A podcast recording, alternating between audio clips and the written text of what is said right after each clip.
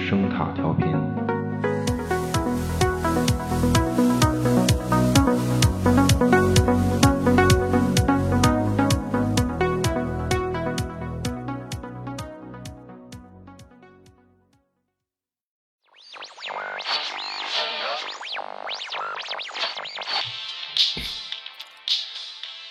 《怪奇物语》第三季，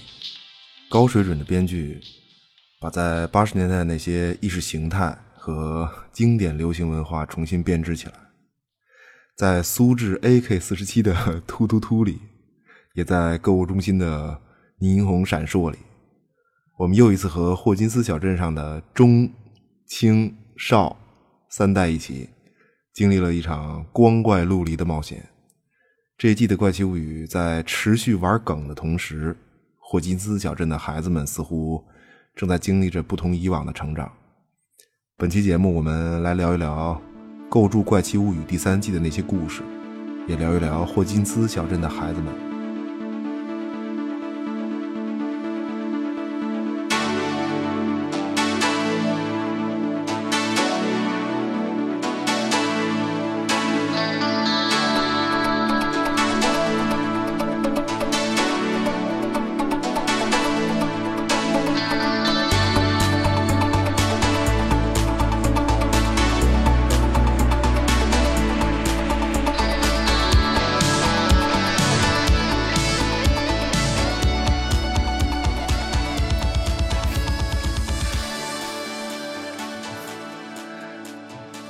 欢迎穿越日新月异 的八十年代，什么什么？欢迎收听有声杂志《盗趣小药馆》。大家好，我是比利。日新月异。操大家好，楼南。嗯幸亏这个有个奈飞，真的、嗯在这个平淡的七月，给我们带来了新一季的《怪奇物语》，对不错。嗯，这又叫梗的物语嘛？嗯，可以。你知道这个剧啊，第一季一六年吗？就那时候咱们节目就还没开播。其实我最早想弄咱们这节目，嗯啊，真是就和这剧有关系。不是，是不是？你怎么又和怪奇物语有关系了？嗯你不是和也有沙沙丘有关系吗？老变。不是，也有，都都都有关系，对，都都有关系。因为就是我发现这个剧吧，嗯它看点除了这个剧就是故事本身啊，就其实它梗的那些事儿反而更有意思。对，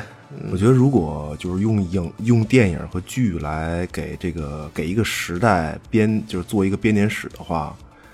呃，《怪奇物语》就就这部剧从第一季开始，这个剧就是一个八十年代的图鉴。嗯，对，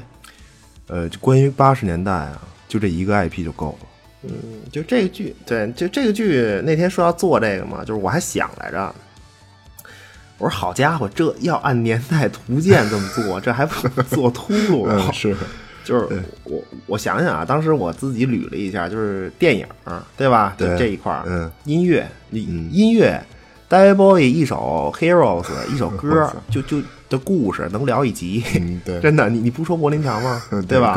够？够呛，就是这一首歌带历史背景一期都够呛。哎嗯真真的真的，嗯，电视剧，对吧？对嗯这这又是一个，然后漫画，就是还还还有什么呀？滑板算一话题吗？ 我操，算了还，有时代背景，对，还还有什么呀？历史事件算一个吧，就是各种历史事件、历历史背景吧。嗯对，嗯这这这几个了，起码五集吧，对吧？嗯差不多。 嗯我自个儿把自个儿都 惊着了。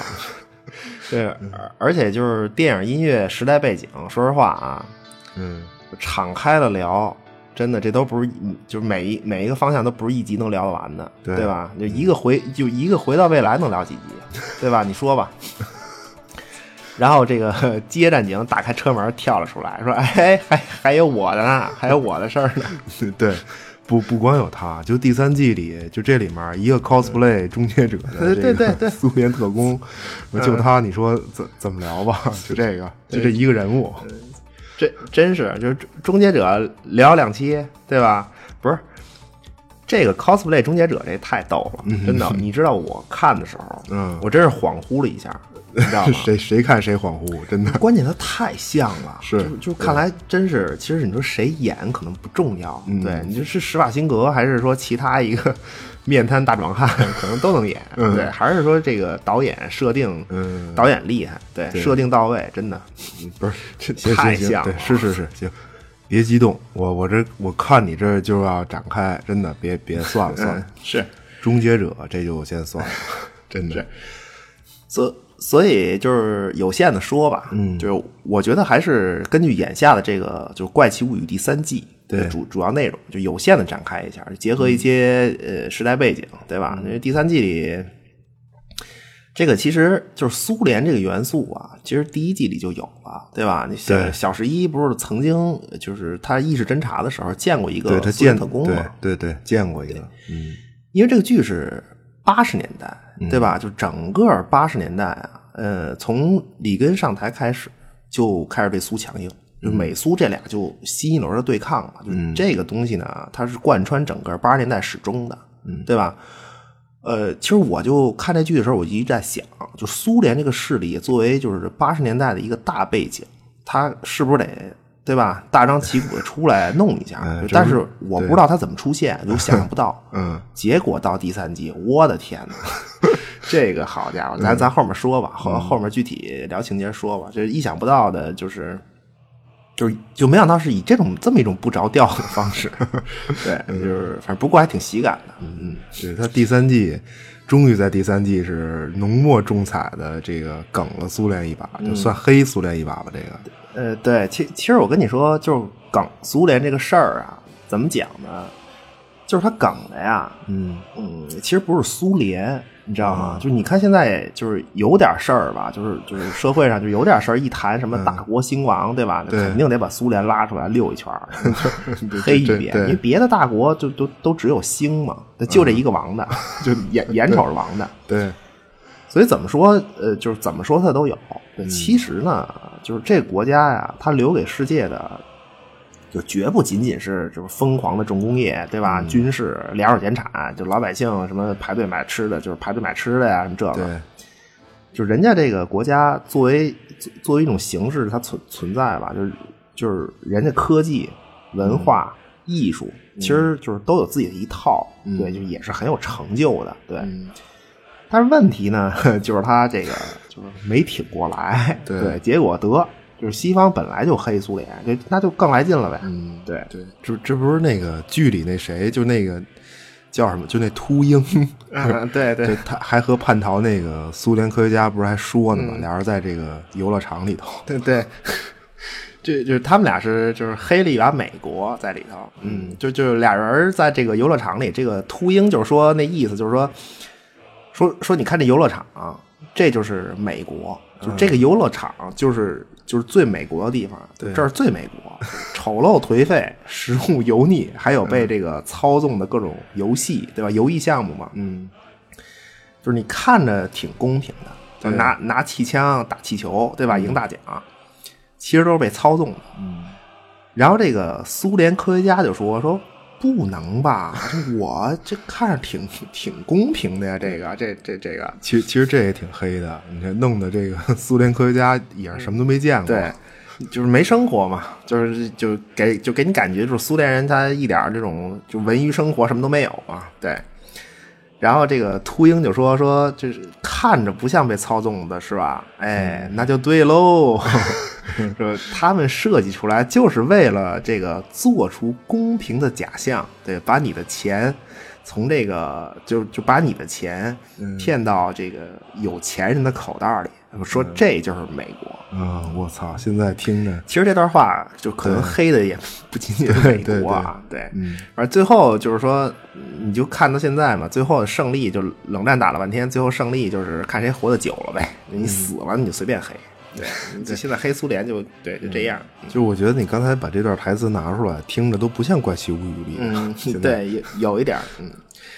呃，就反正关于就是苏联这事儿吧，你就别的不说，你漫威对吧？冬兵苏联回来了吧？对，寡姐，寡姐这更苏联的了。你你看到什么形象？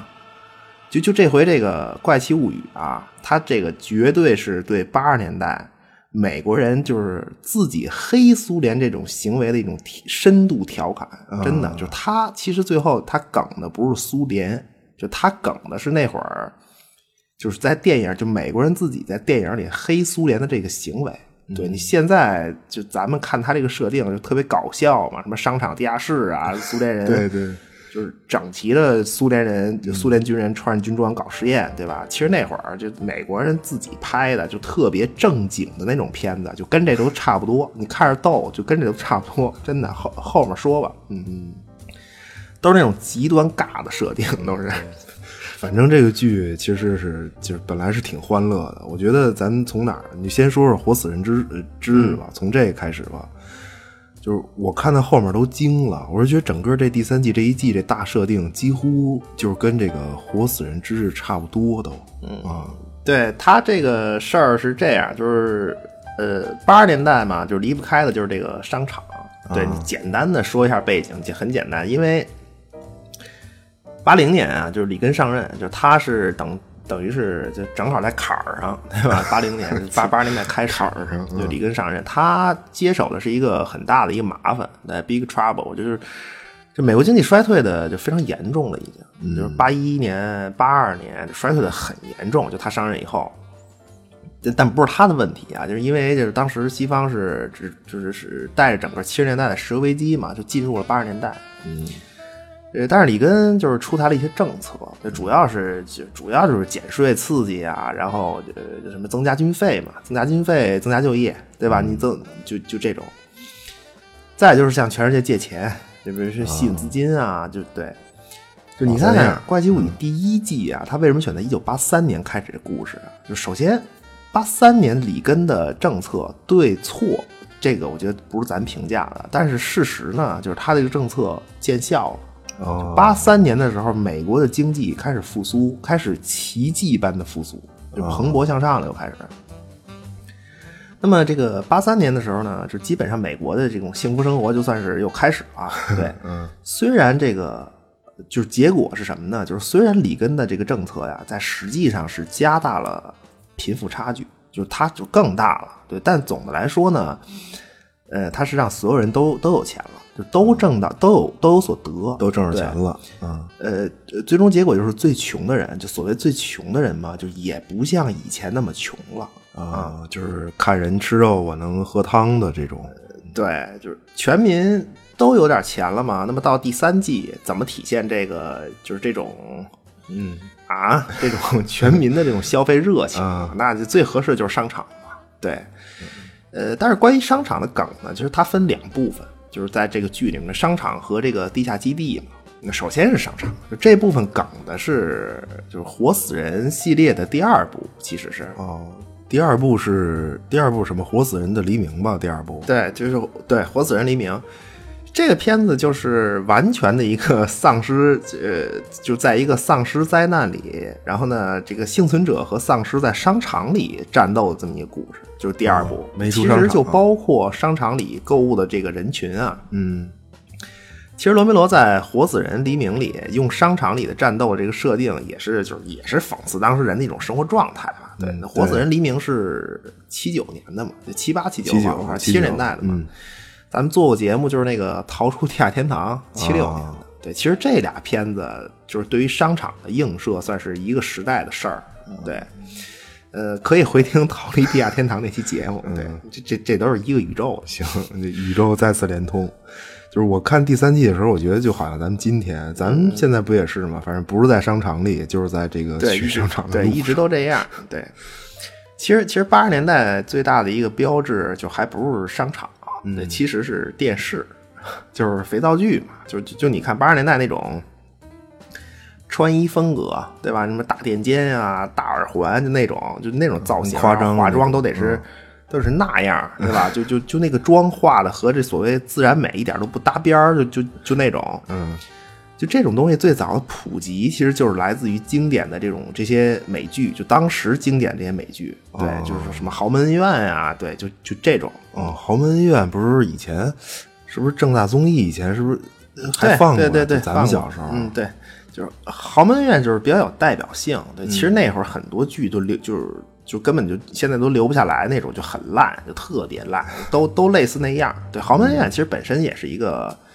就哪台的我忘了，就它豪门院本身也是一个山寨七十年代末的一个一个剧，就就几乎是差不多，就也是这种就豪哦都类门似嗯啊嘛什么，就就就这种事儿，对，就差不多。就这帮电视剧统治电视机，对，嗯所以这就是八呃八五年八六年《娱乐至死》那本书嘛，就是也是八十年代中期就有了嘛。对，它就是针对电视机，就是电视电视节目的普及，就所谓媒介革命嘛，就是从文字到图像，而且是那种。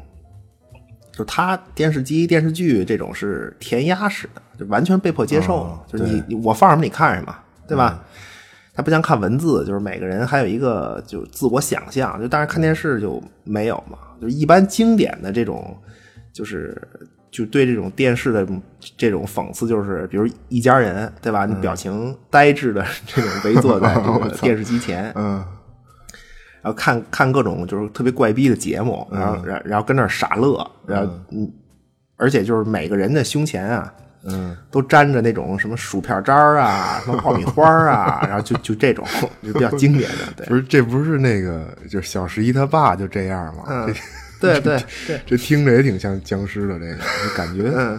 其实感觉跟今天也也差不多，就媒介不一样呗，就也有点儿，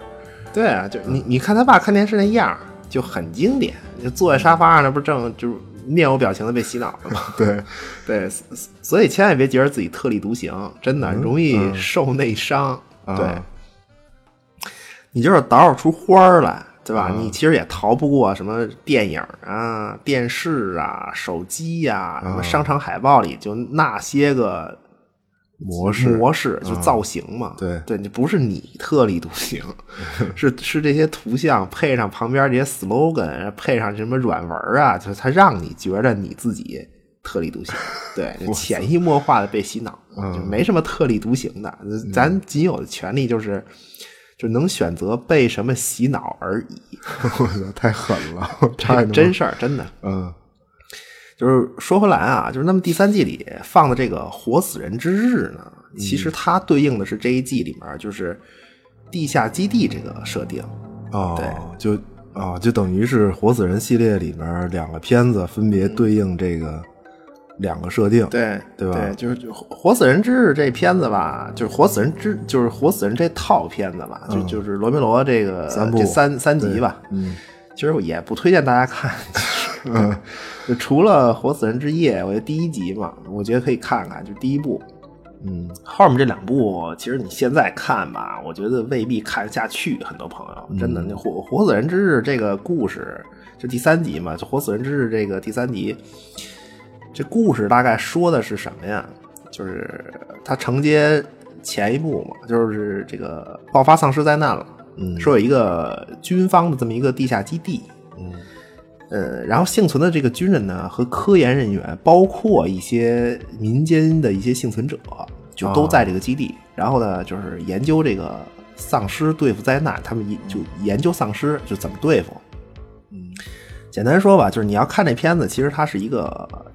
其实它是一个类似科学怪人弗兰肯斯坦这么一个故事，因为他们养那个丧尸，就抓了一些丧尸，研究研究丧尸，最后这丧尸就是好像也有感情了，就就就类似这种情节。对，就不多说了，反正其实跟《怪奇物语》关系不大。对，它主要是这两个设定，一个是商场，一个是地下基地。对，就他把这两部活死人的这个设定其实弄在一起了。对，就但是《活死人》这个就听着还是特别经典的那种对，那肯定嗯丧尸的题材，感觉你说的这个感觉特别似曾相识。对，我觉得有机会是不是可 以嗯可以讲讲这系列，就《活死人》这个就很经典的一套片子，其实有机会吧，因为这片子就这套片子，它虽然经典，但是就因为现在这这丧尸题材太多嘛，就是它这些设定其实被被用的也很烂了，对你没有什么新意了。就你现在翻过来看，就是翻过来看，没有什么新意了。对，故事基本一张嘴你就知道后面怎么大概什么情节。 对，嗯，就先说《怪奇物语》这个这个前两个设定吧，就是商场和这个商场有了，对，地下基地有了，对对吧？嗯，那么三大设定啊， 差什么呢？就差这个，就就该苏联人拎包入住了。嗯，可以， 对，康苏奇侠小十一，这看个。不起呀终于是没忘了在八十年代的故事里带上一把苏嗯对，联。嗯终于对。呃，我我觉得冷战背景就不用过多介绍了吧，嗯对，简单的嗯简简单说吧，就是从、呃从这个里根八十年代上任开始嘛，就是不是啊八零年上任开始嘛，嗯就各种干这种，就是他干的都是这种刺激苏联的事儿。对你，啊你看他那个就是振振兴经济的政策之一就是增大军费开支嘛，对，增增加军费一一方面是提供就业岗位，另一方面就是对应的就是军军备竞赛嗯了。对，再一个就是他忽悠沙特增产，然后这石油减产呀、就这种，他他断了苏联这种财路，因为苏联最主要的一个财路就是石油天然气嘛。对，嗯这个这全世界人民就有点儿就那种，就说就说你别招 他呀，对吧？就是你老招他干嘛呀？你说。可是全世界人民就是，反正 反正也是没拦住，对，就所以就是说，整个八十年代嘛，可以说是古巴导弹危机之后嘛，就人类最接近毁灭的这么一个时期，就就老要打，对吧？在这个背景下呢，就实际上就是受到了惊吓的他们这个美国人啊，就幻想出了这么一类片子，其中有一部很经典，叫做《红色黎明》。啊，我听着名儿就行了啊。那边红色，那那边黎明了，嗯对自个儿 这游 玩。那边黎明还行，对，那边确实黎明了。这我跟你说啊，就他这片子嗯是这样，他片子一上来有一个设定，对，嗯就是苏联啊迎来了历史上最最严重的小麦减 产， 我操，就这点事儿了。这没得吃了嘛。 嗯然后呢，就是古巴开始折腾，就是这美国家后院儿嗯，折腾的呢，就是墨西哥动荡了，对嗯吧？哦紧接着就是北大西洋公约组织解体，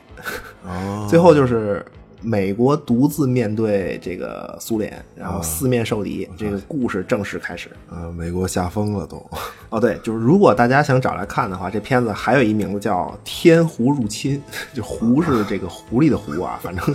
就特别怪，就是我我是受不了“天狐入侵”这名字。嗯，简单说故事啊，说这个嗯高中生，我操， 对，又又是美美国高中嗯生，啊，高中生。这个早晨啊，在这个教室上课呢。嗯他们这个老师啊，是这个全片唯一的这么一个黑人角色，就是这个历史老师，啊，给大家讲这个古代战争，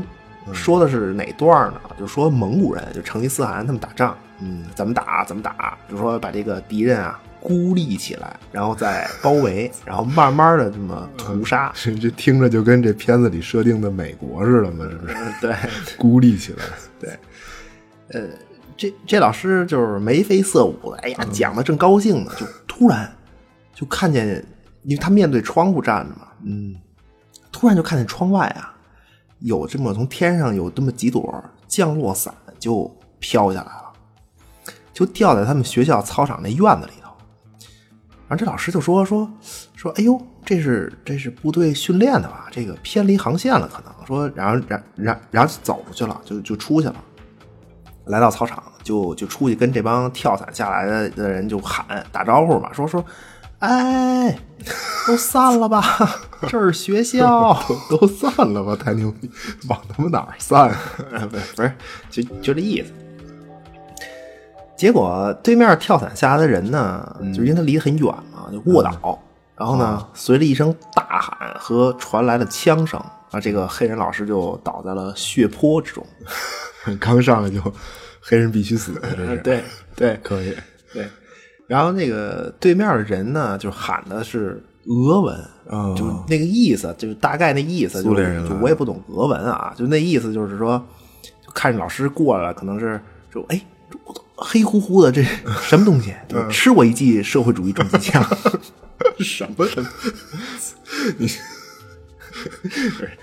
不是，就大概这意思吧。然后这个就是实际上就是苏联空降兵下来侵略美国了嘛，嗯对，来了，终于来了。 呃，就这片子最有意思一点啊，就是其实这、这片子应该算是一个，就你要看起来它应该算是一个灾难片儿。就是你、哦你你知道吗，就是你知道，就是对于他们美国人来说啊，嗯，外星人降临，对吧？小行星撞击，然后丧尸病毒爆发，对吧？这几个大灾难，然后还有一个呢，应该就是这个苏联人空降兵出现在家门口，我操，真的，就是美利坚四大灾难嘛，这是，这是以最后这一个啊，在八十年代就门口见空降兵这个最恐怖，这太可怕了，这个。不是，不是那这不是一个不不不是一个战争片吗？这 个呃，就不是太那，就不是咱们想象那种战争片儿，你知道吗？就你要看这片子，你就发现，就它里面还有这种，就虽然有这种情节，就是说苏联人来了。然后，然后老百姓把自个儿家闺女，然后藏在地窖 里，我操就就就就这种啊，真真的呀也有这种情节，还有这种操作 啊！真真事儿，真的，我操，就是反正这个听着特着像一个就是抗别的什么的 对对神剧是吧啊？对，但其实就这片子更像一个末日求生的这么一种感觉，就它主要说的哦是就是说，呃，就描述苏就就描述苏联占领了很多美国领土嘛，对，嗯但是实际上没有全全部占领。啊就战争还在继续，对，主要的故事就发生在就被苏军占领的一个美国小镇上，嗯啊，这这几个高中生呢，就是拿着武器，因为美国就获取枪支比较方便嘛，嗯就拿着武器呢，就出没在小镇和附近的山林里，然后与这个苏军战斗，就这种，就是美国游击队。对，而且这片子关键啊，就关键它还是一个正剧，就它不是喜剧啊就几个听美着国挺高中搞笑生的嗯穿戴的很整齐，背着几乎。这个几乎全新的这种这 Jasper 啊、呃 Nose Face 这种登山 包、双肩包包，然后嗯呢，在这个深山老林里穿着一身牌子货，然后在这个深山老林里和苏联人周旋，尝遍人间苦，吃遍天下难，还特别悲壮，关键。听着够逗的。是说最后就除了脸脏点儿，别的地儿都不脏吗？ 对对，也也不是，就是还是偏向末日求生，穿一身这个商场就牌子嘛。嗯对，关键美国人拍出来以后，就你发现，就他这片子，就是你要把苏军换成丧尸，这片子也 成立，对，就毫无违和感。还对真是四大灾难嘛，嗯。哎，对，这片子就一二年有个翻拍，就是雷神演的，哦，就是那个，就北朝鲜入侵那个吧？就新拍 这更傻，对对，反正还是这个设定就是聊到现在，你就突然发现，就《怪奇物语》这第三季的主要故事啊，啊，美国内陆小镇惊现苏苏军士兵，对，然后呢，这帮士兵 在一个来自罗梅罗活死人系列的商场的地下秘密基地里，啊搞着这个不可告人的勾当，对 嗯，就最后就这么一故事。让你这么一说，感觉听着还挺傻的。我 操，看了个什么剧 啊？对对，而太尬了。对，而而且这这个很很很奇怪的事件呢，就是呃再次被这种由这个美国 青少年儿童和这个底层社会青年，还有一对儿正在搞对象的中年人所战胜。 对，关键这对中年人啊，嗯这男的厉害了，就我估计也就小十一他爸就这警长啊，要按照时间线这么看，没准也是从越南回来的。对。啊，可能还跟这个 《侦探三》里那俩是战友， 我操，别算了算了，别别别，太强行了。 嗯，行吧，我我我就觉得苏联人收买市长这个特别强行，呃，我觉得这个啊设定太狠了，太怪了，这设嗯定，那怎么可能呢？怎么可以 呢？这个嗯，不是这个市长，不是你觉得像不像小布什啊？我我我有有一点儿吧我觉得长巨像小布什，嗯真的巨像，说不上来哪哪点儿就特你别说我像。可能还觉就得有点就他被苏联人收买这个情节啊，嗯其实也是来自就刚才说这个《红色黎明》这片子有类似，就对《红色黎明》这片子里头面不是苏军入侵美国有这个占领区嘛？对他们这占领区的这个市长啊，就市长的儿子就是他们这个游击队的一个成员，嗯对，然后你你听着就就就特别，然后苏军就去问这市长说说你儿子怎么怎么着了，对吧？就是游击队啊，怎么着了？嗯，嗯然后你看那市长特逗，然后他在自己的这个办公室里啊，然后 后面挂着一个是这个勃列日涅夫的照片儿， 我占领区嘛，说、啊对对然后合理合就理嗯特别客气说说，哎呀，说老总，说我儿子怎么可能是共产不是？ 不是， 就是怎么可能是游击队 呢？啊，我操，老总，我听着就要串台， 你这悠着点儿，悠着点儿。没留神， 嗯，对，不是，关键他这片子拍的就是太像那种作品了，你知道吗？就嗯听着真的是，而而且最后就是这个市长的儿子就在这个红色黎明里，就是他还真就出卖了游击队。啊，这是这是太似曾相识了，感觉这是美奸，这是 对对 对，哎，就是咱现在聊这个，就八十年代这个美苏这个，嗯，我想起来，就是 DC 加那个神奇女侠二，不是叫一九八四吗？对是不是？就对是说对说的不就是一个关于冷战的背景故事吗？呃，对，哎哎，对，就红红色黎明这片子也是也是一九八呃一九八四年的哦，对，一九八四一九八四，一九八四这数字可能就是跟那 个对小说，就是因为小说受影响吧，可能就是跟这个集权联系太紧密了。对，有可能，嗯，哦，对，还一事儿，嗯呃乔布斯在一九八四年推出了苹果的那叫 Macintosh，就麦金塔电脑，麦金嗯塔，哦我哎操，特别牛逼，就这电脑怎么革命，就怎么怎么革命，咱就不说了。这电脑的这个广告啊，嗯，雷利斯科特指导的，真的，我我操突然还 真想是起来了，我操，哦，老本行，牛逼，我我觉得这都是冥冥之中的哈嗯，，对，真是有点儿，嗯，就卡着都。嗯算了，别展开了，我觉得这聊起来就没完了。这个，这这这时代太太太太精彩了。对，反正大家大家有兴趣也可以看一下这广告。对，就它就整个就是一个就狂梗一九八四那小 说。对对，算了，不说了。刚才说说说哪儿了？啊，对我我我我觉得《这些怪奇物语》就是这个苏联这事儿啊，更像是对那个时代美国人自己的一种调侃。对，反而不是黑苏联，其实可能嗯，没没没什么就这黑种的。回过头来再看，反而觉得搞笑的这种感觉， 这挺有意思的。对，还是说说这个第三季剧情吧。我最后看的确实挺感动的，因为我发现就是第三季的这个结尾好像跟前两季区别还不小。嗯，对，这个呃，第三季就明显是核心小朋友团队嘛，就正在悄悄发生变化。对对，你其实如果如果不是从第一季开始看的话，可能反应不会那么明显，就是观嗯众反应不会那么明显。但是但是这一季里面就对这种变化其实说的很清楚了也。对对，你之前怎么讲，就是强大的这个十二岁少年友情战 斗搜索，嗯对还有什么宅男怪逼四人 四人组小团体嘛，对对，正在变得涣散。嗯对，随着年龄增长吧，嗯，越来越多的事情会加入到生活中来。对，嗯这个团队就正在变得庞大，其实就是友情也正在经历新的考验。对，我看这第一集上来就挺明显的，就那个 Dustin 回家，就就他回家那块儿就挺颠覆的，就跟之前两季感觉就不太一样了。对他变化一上来就开始了。对，先嗯是大家欢迎这个 Dustin，就是乌鸦仔嘛，小胖子回家。对，嗯然后在这儿 先致敬了一波这个第三第三类接触。啊，你说那个玩具动起来是吗？。对，哦，不是，我当时感觉就这个桥段好像很多片子里嗯，对，但是他都更有就这种，对，它更像第三类接触，那比较经典，对，更像这个，嗯，不也不重要，对，反正反正就是这个达斯回家了嘛，然后见到这个小伙伴，就找到组织了嘛，对吧？嗯对就得汇报情况，对，嗯说这个，哎，朋友们， 重大喜讯啊，嗯，我 Dustin 有女朋友了，老子有妞儿了，厉不厉 害吧？这姑娘叫嗯厉害嗯 Susie，对吧？那个 Dustin 就说说我得联系她一下，然后这个女朋友嘛，嗯说说走吧，他说大家跟我一块儿上山，说我向你们展示我的最新科研成果，其实就是一个。无线电天线，对吧？ 结果这个这达廷就非得就非得说是 X 战警，X 教授那个脑电波放大装置。我跟你说，就这孩子啊，就长长大了也是个祸害，真的，就宅的宅的太疯狂了，真的，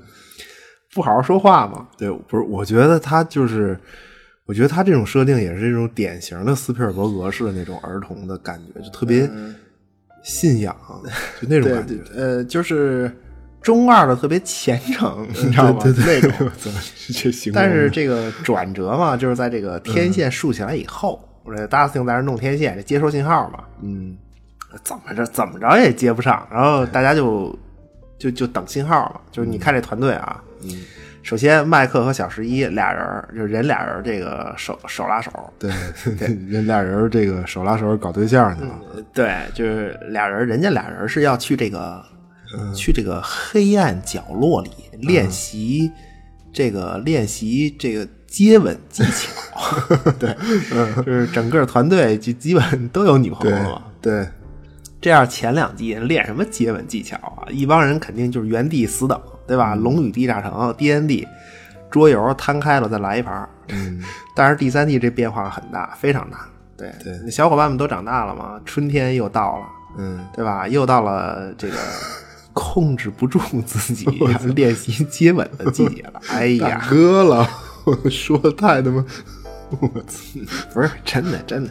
就是《怪怪奇物语》这个剧啊，它就就是把这个就什么岁数干什么事儿说的，就是特别特别明白，都特别好，嗯对你知道吗？对就《怪奇这倒物语》这个是嗯剧，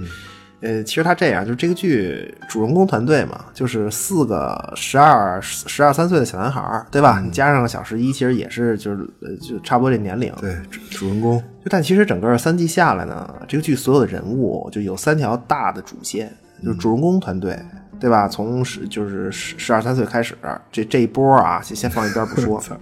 嗯，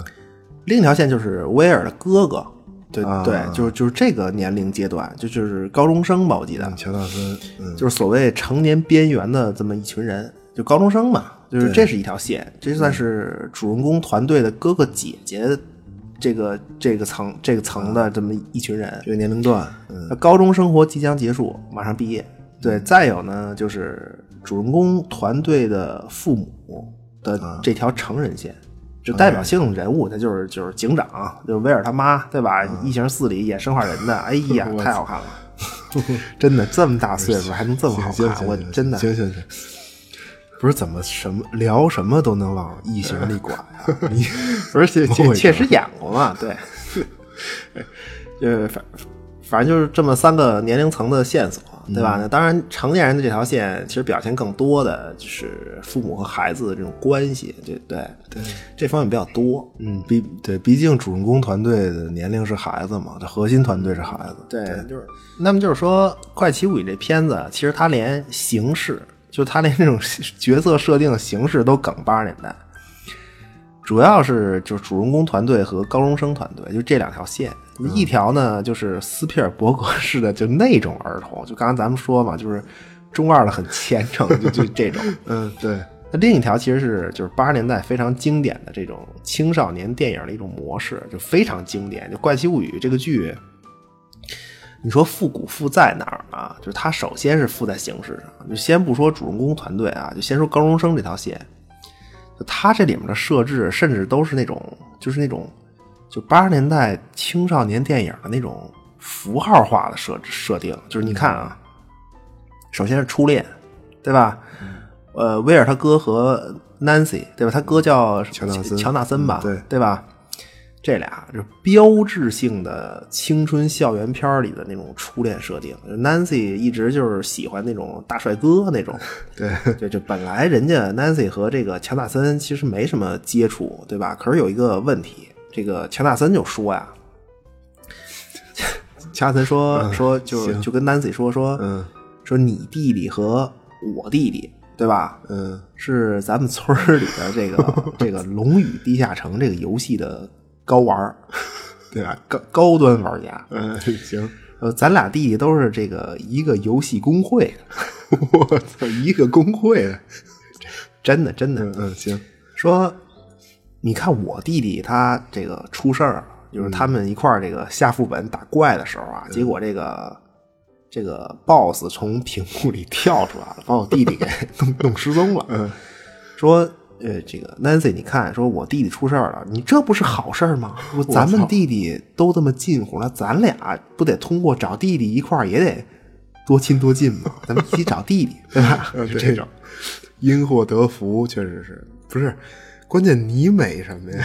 没有怎么听着那么高兴啊，我这不是解讲一下嘛？对我，我替乔纳森，呃，感到幸福。 我操，惊了，嗯就是一般青春校园片儿里，就是都是这种就毫无自信的男主人公，就比如乔纳森，对吧？对和这个年级，嗯，一枝花，对， 都是那种，就是这俩人都是不得不在一起的。这个就是有一件不得不在一起的事情才，才开始互相接触，开始了解。一般都是这种。嗯然后弟弟一出事儿呢，这俩人就开始搞对象了。这好事儿，嗯确实好， 确实好事儿。对，就是另一个典型的符号呢，就是校园小霸王。对，嗯史蒂夫，对这个就是第三季这卖冰淇淋这个， 对对对他的这转还变其实也是很标志性的。嗯，其实我觉得这孩子还挺可爱的，就是挺挺善良的。我觉得，不过 不过确实也是逗 逼。嗯对，对他现在主要就是转变以后走的路线，就是就走这就就走这范儿。哎，这孩子还挺单纯的，其实。嗯对对，那最后一个特别有标志的，其实就是比利和 Max 这对啊儿兄妹转校生。这个比利是个帅哥，这个啊，是那跟跟你也没关系，我操，你又对，呃，首先说转校生这个东西本身啊，嗯就是就就是青春片儿的一个经典符号之一。对，哦，这转是校转生校生，哦，就是对应的心理线索，就是就是他和这个新环境格格不入的这种矛盾嘛，就适应环境嘛，对吧？那其次啊，比利这个人物带来的就是另一个青春片的重要标志，就是叛逆，就是反叛嘛。哦对对嗯主要是他跟他爸，就是就就这这俩人儿，对，就是这个，就是你看所谓高中这一条线，简单说这多少程度点了，对吧？嗯，初恋，呃，就是然后校园霸凌，就是小霸王嘛，对，转校生，然后是青春叛逆，这多这多少了？嗯，对，四就五个所以它就首先是模式，就它复古，它就附在这儿，就就模设定的太模式化了，嗯就是很经典，但是也有问题。对这些设定是很经典，观众看着也很走心，就太走心了。 对所以就是为什么《怪奇物语》第二季啊，就评分稍低啊，其实就我我感觉也是有点儿碎。对，其实就是高中生发展到就这条线发展到第二季，戏份儿有点重了。对，哦对，其实这个 IP 我。我这个 IP 可能观众想看的反而不是这些，这些嗯对有对，点抢戏了。你这的对对意思，啊对，就是总的还行吧，就但确实是第二季比第一季显得碎很多，就它是个对原就因就是是可个这问可能题是个原因，就是就刚才说的这个，嗯，就不过第三季就很好嘛，就其实就这条高中线就是。呃，南希呃刚开始工作有些问题，对吧？也没有太多就是这条所谓高中线的东西了。第三季确实好，嗯，就它就那种紧凑啊，前后呼应就是特别到位那种感觉，就又回来了。嗯，就他就他他他就这种，对，第第一集用这个这个苏 C，呃，叫什么苏 C Can you hear me？对吧？对就做开头，然后对最后这苏 C 本人终于出来了，和 这我的个 Dustin 高唱一首。啊，特别激动，真的，我就这歌也是，这歌本身也是一电影插曲，嗯，对 对，而而且这我可知道，这也是八四年的，惊了，嗯我我我是看着特别激动，就 Dustin 唱歌，没想到还挺好听 的，对对，这这歌就得没牙的唱。 对，他是哪什么牙的电唱电影叫《八四年大魔域》吧？对呃对魔主域嗯题曲嘛，特别牛逼。就他铺垫很足，就他第一集就给就给大家留下了这么一个谜题，就是 Dustin 啊，小东有妞了，嗯这姑娘什么样啊？对吧？那 Dustin 自己不是说嘛，就说这个 Susie 啊。这个 Susie 是一位这个喜欢和没有牙的人接吻的姑娘，我操，太恶心了，听着，我惊了，不是真的，你你看这剧里面，他不就这么说的吗？我嗯是倒这倒不是是嗯给观众这都好奇呀、说这、有这种爱好，这姑娘得什么样啊？说哎，我操，嗯最后出来了，在关键的时刻出现，解决关键的问题，对吧？对嗯密码嘛，对，关键问题。第三季里就是这种就挺多的，就这种前后呼应非常多，就看着特别，就看着特别爽，嗯对。对，就是，但是我就是觉得这个结尾我看着挺伤感的，嗯我对，就感觉保持了三季的这种人物关系，就这种结构吧，就好像一下就垮了，就这种感觉，就看起来像个大结局，对对吧？？对对对对，对，呃，虽然第三季结尾有个彩蛋吧，算是就暗示这个故事似乎是没有结束，对，但是这个第三季这个结尾依然看起来很像一个大结局，对我我也不知道是怎么，就是是小十一回归正常生活了这种感觉吗？就是能力失去了，是因为这个吗？有点说不说不太好，他这个不是他要拍续集的话，能力肯定会回来，这个都、都有可能。对，嗯，就是但是观感上，啊反正这个剧的主人公团队啊，就这帮孩子啊就是成长嘛，嗯，探索，呃，得到，然后失去，对吧？然后开始新的探索，就再循环嘛。基本上就所有事儿，其实其实也都是这种。嗯，那第三集第三季结束，探索得到失去，其实是一个完整循环，等于闭环了。啊，就是如如果说从第一季开始，就小主人公们在探索世界，得到友情啊，什么经历冒险呀、这所有东西。那么第三季到第三季的话，这个核心词其实就是失去，对，哦就是强大的，就是这种十二岁少年友情。刚才怎么说的我忘了，友情战斗什么怪逼探索啊什么，就是四四不用记四那人么组小清团体啊嘛，啊对吧是？正在失去原有的这种凝聚力。嗯，越来越多的人和事儿就加入进来，因为这个团队正在变得庞大，对吧？嗯就很多东西在都在经受考验。嗯对，那比如小十一失去超能力，就暂时失去超能力吧，而这也是一种失去。嗯，对，这个肯定是，但但其实呃这只是一点嘛，就是这一季的开始啊，就是嗯第三季这一季开始，最开始事件是什么呀？是这个威尔他妈，就是发现磁铁失去磁性，对，就就这哦设定啊，就这是， 对吧？你这这是整个第三季的一个哦暗我操示。哦，就是失去吗？对，就是你你你看啊，团队就威尔作为经历了两季，就他是这个饱受大怪物折折磨的团队对成对员，对嗯又失踪又、又附身的，对吧？每集都是，现在他发现这团队正在失去吸引力，对就他现在是整个团队唯一一个没有女朋友的人，唯一一个。就他发现，大家就再也不能像第一季就是开始的时候那样坐在地下室玩这个 D N D，对吧？你龙与地下城嘛，对，就这个能坐在一起玩 D N D 这事儿啊，就很重要，就非常重要，就非常暗示团队关系。嗯，他说，就是威尔就说说你们怎么都现在到第三季了，说怎么都不干正经事儿呢？ 啊，正经事，练习接吻这很重要吗？嗯， 这编剧都说了，说咱们这几个孩子都是按照这个玩这个《龙与地下城》这游戏的那个团队成员的职业设定，然后来设定的角色，咱们几个人。嗯，迈克尔不是圣骑士嘛，对吧？对团队核心，嗯，这个卢卡斯就是那个小黑孩儿，嗯，你是个头戴迷彩发带的狂战呀、狂暴战 啊 我操，大哥， ，Dustin。Dustin，哎嗯呀，Dustin 就别说了， 你可是这个工程学、谈判学什么，这都点满了，你是游侠。嗯，还真是，游侠不都是一身绿吗？ 对啊， 就是好好的游侠不干了。威尔就说说你就是 Dustin，你连牙都没有，你搞什么对象？就哪个姑娘？你说说哪个姑娘喜欢跟没牙的人接吻？你告诉 我。不是，大哥，大哥，他还真找着一啊，个，是是找是嗯 我对操，对，真有一个，嗯对，找找一个欺负人眼神儿不好呗， 我操，都急对了，吧？你说嗯戴眼 戴眼镜儿，嗯，这个就是纳威尔一想说啊，这不是完了吗？那不就我一个高阶牧师，那那不行啊！我我只会温柔的给人加血，我不会别的呀，这怎么办呀？我一人也玩不了《龙与地下城》。哎，不是，那那小十一算什么呀？他有应该也有个职业吧？小十一，小十一，我觉得就就算个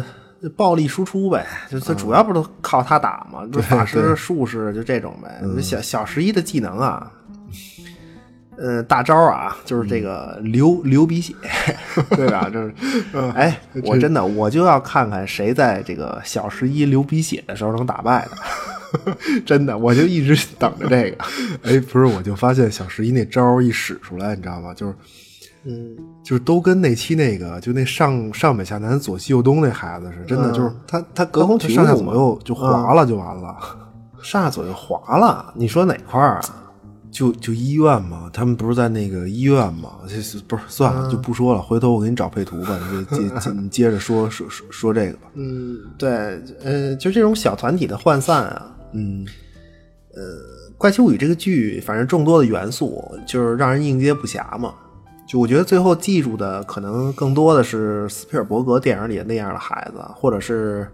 就八十年代经典的这种青少年电影里那种模式，对吧？就但是看到最后，就是第三季完结嘛，其实这个孩子团队啊，就还是没有离开，就是最开始斯蒂芬金的故事里的孩子，就他更像是这种模式。对我先简单介绍一个故事，就是八七年的电影《伴我同行》。哦，就是这是那个斯蒂芬金小说改编的那个吗？不是？，对嗯对，就是尸体嘛。对你简简单说啊，我就简单的描述一下，是有四个孩子，而且也都是这个 十二三岁了。就这个故事呢，就发生在这帮孩子小学毕业的那个暑假。对，这四个男孩儿，他不是就是就这四个孩子不是问题少年，但是是属于那种都是家庭有问题的少年。对，而且都是父子关系的问题。他大概说的是是是什么事儿呢？就说这四个孩子其中有一个啊，就是他无意间听说有一个同龄人就失踪了，就他们小镇上嘛，有一个同龄的一个另外的一个孩子，就是就是这四个人之外的一个、另外的一个孩子，嗯失踪了，嗯而且可能是被这个火车撞死了。对，这细节就不不重要啊，就是主主要说一下这个对。所以这四个孩子知道这件事儿以后呢，呃，就收拾起收拾起这个行李啊，就准备来一次冒险，就离开这个小镇，就去小镇的郊外去找这个失踪孩子的尸体，就是也没有什么特别的目的，就是就是为了就是为了看尸体，就而且是同龄人的尸体嘛，就就觉得很刺激，就纯就这粹一是为幕刺激没有别的事儿，对。嗯那么在这个一路的探索之后呢，就是就肯定是，呃，一路探索嘛，就他们最终呃就看见了这个失踪的孩子的尸体。嗯对，整个事件的过程其实就是也挺曲折的，也肯定是也很冒险。那么这个孩子们之间的友情呢，就是也越来越浓厚，对吧？对，肯定但的，是看见尸体之后呢，他们给警察打了匿名电话，报了案，然后就回家了。啊，还匿名电话，对，就就是他们之间，他们这件事情之中间经历的所有的什么危险呀、冒险呀，就都不重要。就我说的这些情节就很重要啊。嗯他就回家了。这件事儿就好像完全就没有发生过一样。这四个孩子，而且随着小学毕业，经历了如此离奇的历险的这四个孩子，哦，也就没有什么联系了。就是各奔东西了呗，对，就是，但是关键就是这故事的结尾，就是它嗯是电影啊，就是最后这个，如果你看电影的话，最后这个主人公是旁白，嗯，这故事是史蒂芬金的半自传的一个故事，这主人公其实就是就就是主就是史蒂芬，就是暗示自己，啊，对影射自己，最后这个主人公的旁白是这样，就是说、嗯有些朋友就像路人一样嘛，就是行人一样一闪而过。对，它里面有一句就经典的台词，就在结尾的部分啊，嗯就是如果就是看完《怪奇物语》的朋友们可以对照一下这第三季这结尾啊，嗯就是《伴我同行》最后这个台词有一句是这样，大概意思就是说，我以为我永远不会离开这个小镇，啊，我操，这还挺那你再个，看嗯威尔。对对对对，我以为我们永远会像这个十二三岁那个假期一样，永远围在桌子旁边玩《龙与地下城》，对吧？但是世界之大和人生的这种变化无常，你无法想象。嗯我操，这还挺这还挺对应的感觉。我觉我觉得不光威尔这么想，其实很多人可能都是这种想法。嗯对就是在这个他这小团体里，这些小朋友，我觉对得可能就是都是这种想法。对，就是那个就以为自己不会离开小镇，就和以为永远不会长大是一样的。对对对，就是然然后这个《伴我同行》全片的最后啊，嗯到最后，这主人公这个孩子最后成了一个作家嘛，就是《史蒂芬金半自传》的主人公必须是作 家，嗯对，嗯就是他在电脑上打字儿，就是在在在写我刚才我说的这个这个故事。嗯故事那么最后一句话啊，就是他这么写的：说我后来再也没有交到过像十二岁时那帮人一样的那么好的朋友。哦，我操，这话也是，这话也是够狠的了。这话真是对我是活到一定岁数 了，真是是，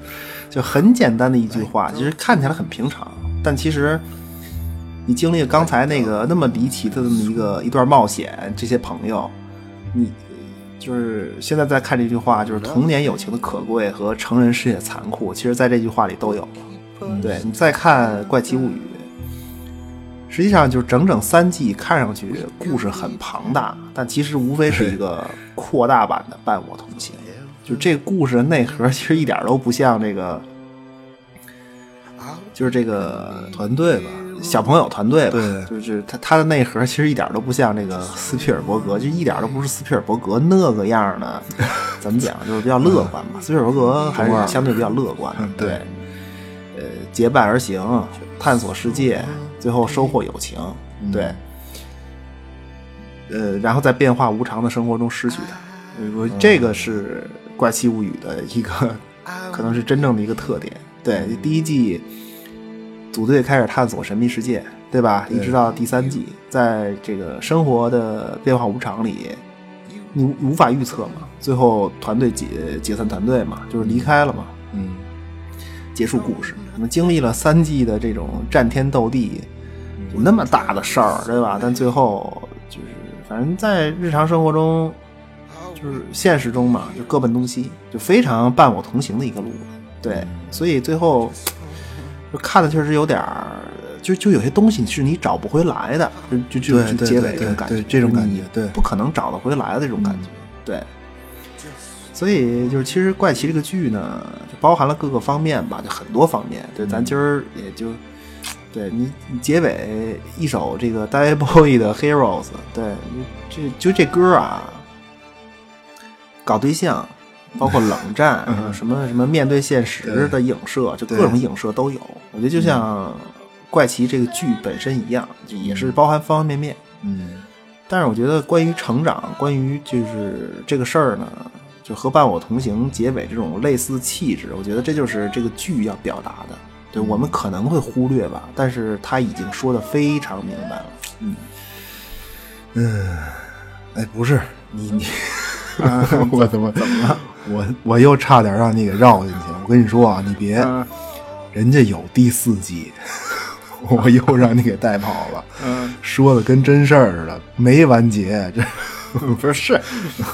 不是，他是有第四季，就是他他要是一直赚钱，他敢拍一 百季，就这这是另一回事儿。就是说，嗯这不是强行在这吹一波第三季好吗？啊对 啊行行行，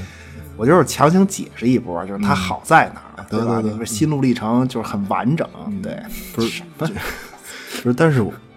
但是你这个思路，我觉得就也行，也不影响第四季。其实你新的冒险，新的探索呗。嗯，对对，你，你觉得最后那个彩蛋有什么指向吗？就是结尾那个。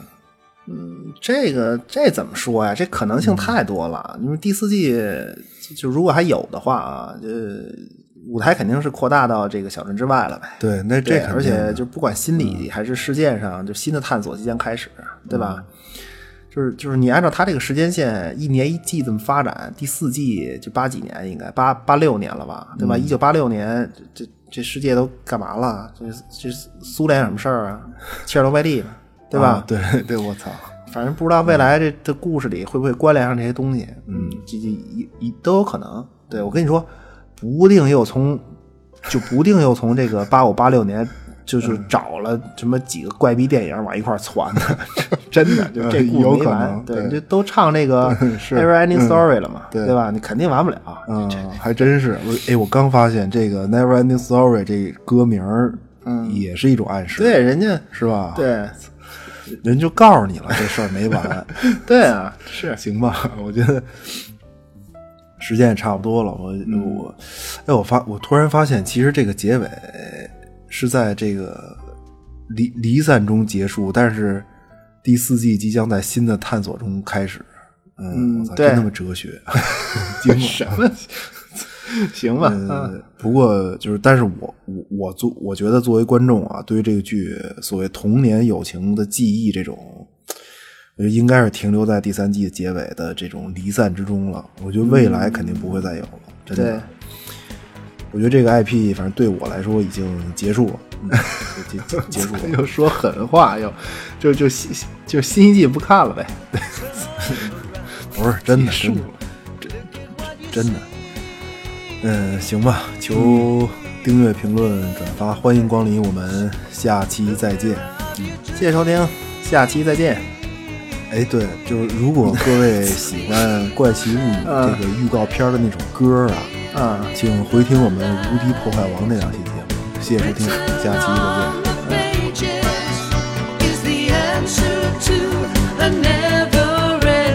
Story. Ah.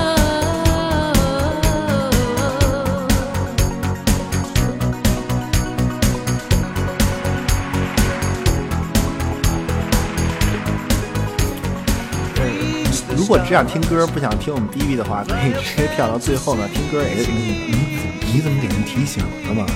不是这你这不说人都不往后跳了。 Rhymes to keep their seat. Ah.